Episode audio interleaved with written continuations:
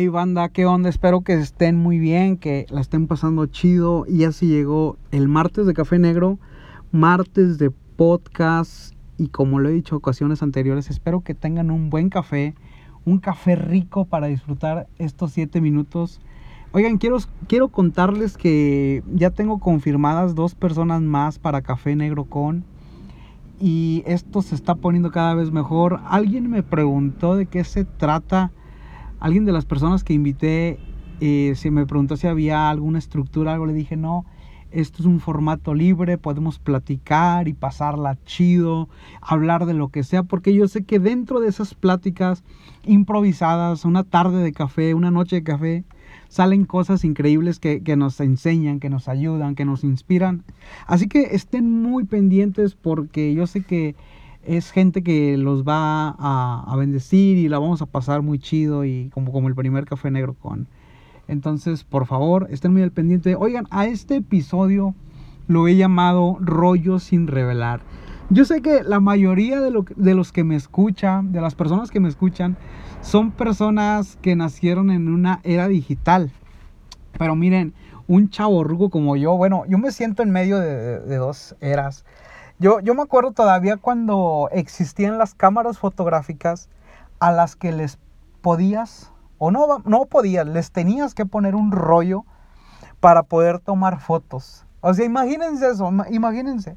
No era como hoy que tomas una foto con tu teléfono y al instante la puedes subir a redes sociales. No era como hoy, o sea, e-, eran cosas muy distintas. Entonces, cuando se terminaba ese rollo y querías seguir tomando fotos, tenías que sacar el rollo de la cámara con mucho cuidado y luego poner otro rollo y así podías continuar tomando fotos en tu viaje o en la fiesta, en lo que fuera. Y bueno, cuando querías ver esas fotos, o sea, no era como hoy que, que borraba las fotos y no te gustaba y tomabas otra.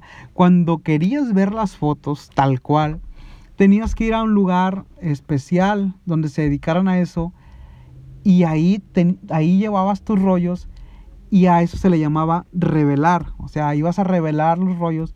Entonces, algunas veces tardaban horas, algunas otras veces tardaban uno o dos días, dependiendo del caso, ¿no? Ya podías ir por el rollo revelado y ya podías ver las fotos con calma y, y, te volvías a reír porque alguien salió mal, porque en esa foto todos salieron viendo para un lado. O sea, tenía algo chido, tengo que reconocer que tenía algo cool. E-, era el hecho de que no sabías exactamente cómo habían salido y esas fotos luego las llevabas a un álbum.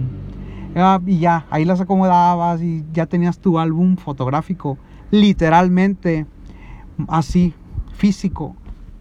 Y bueno, a eso se le llamaba rollos, rollos, revelar rollos y ya salían tus fotos. Fíjense que yo creo que muchos de nosotros también tenemos rollos sin revelar. Y quizá no es una forma literal, o a lo mejor ahí en tu casa todavía hay alguno que otro rollo, pero me refiero más a rollos internos. Rollos que quizá no los decimos, no los platicamos o no queremos conversar con esto de nadie porque son cosas muy vergonzosas. O sea, son cosas que solamente tú y Dios saben que están ahí. Esos rollos, yo, yo digo que a veces hay una diferencia entre rollos guardados y rollos escondidos. Las cosas que tú guardas son cosas que para ti tienen mucho valor. Las cosas que tú escondes son cosas que avergüenzan. Sabes que estuve viendo cómo, cómo se hace para poder revelar rollos. Y una de las cosas que me llamó mucho la atención es que dicen que para que puedan salir unas fotos bien o de calidad, el lugar donde revelan los rollos tiene que ser un lugar totalmente oscuro. No se permite que entre nada de luz.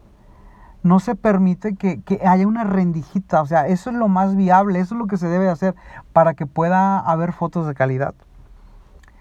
A mí me encanta que Jesús cierta ocasión dijo, que para poder hablar con Dios, que para poder tener una oración auténtica, una oración sincera, teníamos que ir a nuestra habitación, pero teníamos que cerrar la puerta, Teníamos que tener un momento único, un momento íntimo. No sé ustedes, pero a mí me gusta mucho que en mis momentos de intimidad haya oscuridad. Ya sea en la iglesia o ya sea en mi cuarto.